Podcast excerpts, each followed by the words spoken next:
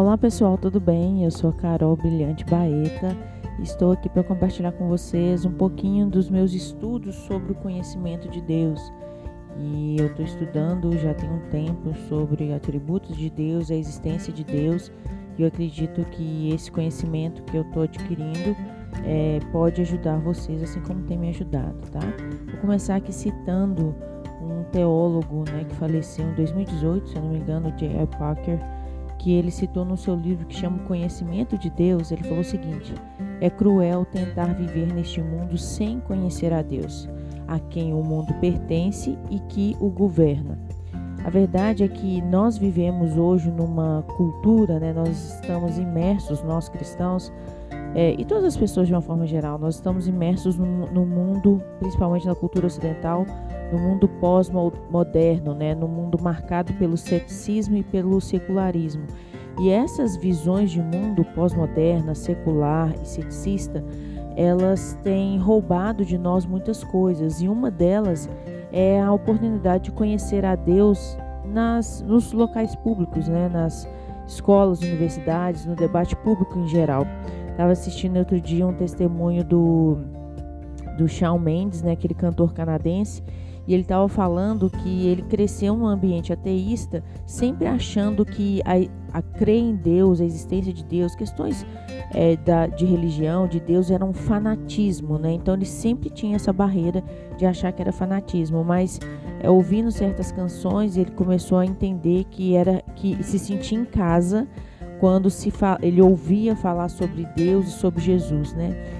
E é muito triste porque as, casos como do Shawn Mendes, a gente existem, talvez você conheça, eu conheço alguns, mas é, existem muitas pessoas que estão rejeitando a ideia de Deus, da existência de Deus e consequentemente um relacionamento com ele sem ter ao menos a oportunidade de ouvir falar sobre ele, né? Sem ao menos é, dar a chance de ouvir falar sobre ele e que a existência dele faz sentido e que principalmente, né, o relacionamento com ele é algo maravilhoso. Por mais que seja difícil, né, falar sobre a existência de Deus, sobre a nossa fé, né, nesses ambientes que eu mencionei, a gente não pode desanimar, a gente não deve desanimar, né? Pelo contrário, a gente deve é, nos aprofundar mais ainda no conhecimento de Deus.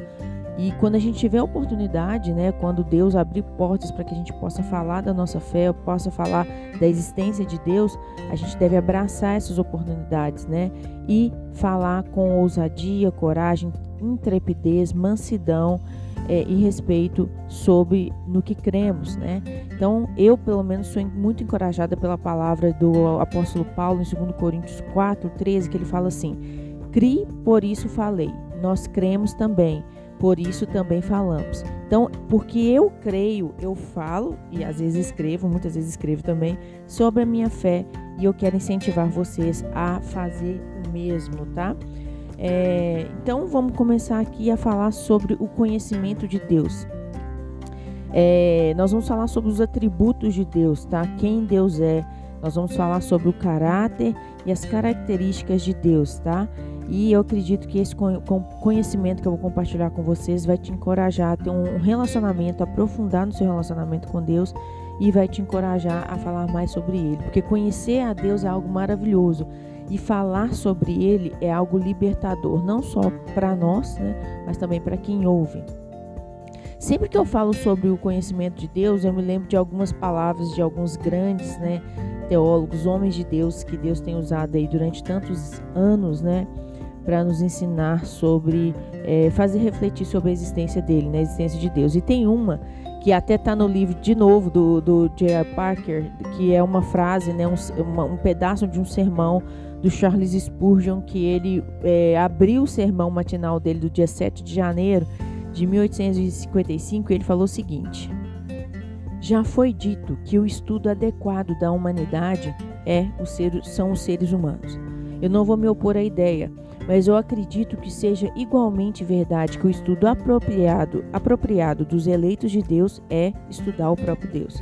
O estudo adequado de um cristão é a divindade a ciência mais elevada, a especulação mais elevada, a filosofia mais poderosa, que pode sempre atrair a atenção de um filho de Deus, é o nome, a natureza a pessoa, a obra, os feitos e a existência do grande Deus a quem nós cristãos chamamos de Pai. Há algo que melhora muito a mente quando estamos contemplando a divindade, contemplando a Deus. É um assunto tão vasto que todos os nossos pensamentos se perdem na sua imensidão. É um assunto tão profundo que nosso orgulho se afoga em seu infinito. Nenhum estudo de contemplação tenderá a humilhar mais a mente do que pensar sobre Deus. Mas enquanto isso, esse assunto né, sobre Deus, né, o conhecimento de Deus, humilha a nossa mente, também expande a nossa mente. Então, aquele que frequentemente pensa em Deus, ele vai ter a sua mente mais ampla do que uma pessoa que simplesmente anda por aí se arrastando nesse estreito globo. Nada aumentará tanto o intelecto, nada aumentará tanto a alma inteira de uma pessoa como uma investigação devota, séria e contínua do grande assunto da divindade. E pensar, né, fecha aspas aqui, né, e pensar que o Spurgeon falou isso, ele só tinha 20 anos de, de idade, sabe? A, a, história do Spurgeon, desde o começo, quando ele era criança, até o fim da vida dele, me impressiona muito. Tem uma outra frase também do J.I. Packer que ele fala sobre essa questão de conhecer a Deus. Ele fala o seguinte: para que nós fomos feitos, nós seres humanos, homens e mulheres? Nós somos feitos para conhecer a Deus. Ele responde: Que objetivos devemos estabelecer na nossa vida? Ele responde: Nós devemos estabelecer como objetivo conhecer a Deus. Aí ele pergunta de novo: Qual que é a, a vida eterna que Jesus dá? Aí ele responde: a vida eterna que Jesus dá é o conhecimento de Deus, com base em João 13, João 17, 3, que diz o seguinte: A vida eterna é esta, que te conheçam a ti só, por único Deus verdadeiro, e a Jesus Cristo, a quem enviaste. E aí ele faz mais uma pergunta: Qual é a melhor coisa da vida que traz mais alegria, mais deleite e contentamento? Ele responde: É o conhecimento de Deus. E aí é, ele fala, o, continua o J.R. Parker, nós fomos levados a um ponto em que podemos definir, eu e você, nós podemos definir as nossas prioridades, as prioridades da nossa vida. A partir dessas dos livros que são publicados atualmente, você pode pensar que a questão mais importante, mais vital para qualquer cristão, qualquer pessoa que já é cristã ou que está no caminho, né, ou que a gente chama de cristão em potencial, é, por exemplo, assuntos como a união da igreja, um testemunho social ou diálogo com outros cristãos e outras religiões, né, que envolve também a defesa da fé, ou refutar esse ou aquele ismo que envolve a defesa da fé, ou desenvolver uma filosofia e cultura cristã, ou qualquer assunto que seja. Mas a nossa linha de estudo, né, o Parker fala, que faz com que a concentração atual nessas coisas pareça uma gigantesca conspiração de desorientação. Claro, não é isso. As questões em si são reais e devem ser tratadas em seu lugar, mas é trágico que, ao prestar atenção nesses assuntos, tantos cristãos hoje em dia pareçam ter se desfiado do que foi, é e sempre será a verdadeira prioridade de todo ser humano, ou seja, conhecer a Deus em Cristo Jesus. Então, conhecer a Deus é o nosso propósito, é a essência da vida humana. Humana. Conhecer a Deus é a nossa, deve ser a nossa prioridade número um. A coisa mais importante que a gente deve buscar nessa vida é conhecer a Deus e conhecer a Deus em Cristo. É, o J.A. Parker fala também que a ignorância sobre Deus a ignorância sobre Deus que tem duas vertentes, né? Que é a ignorância teórica, que é o que a gente vai tentar sanar aqui, né?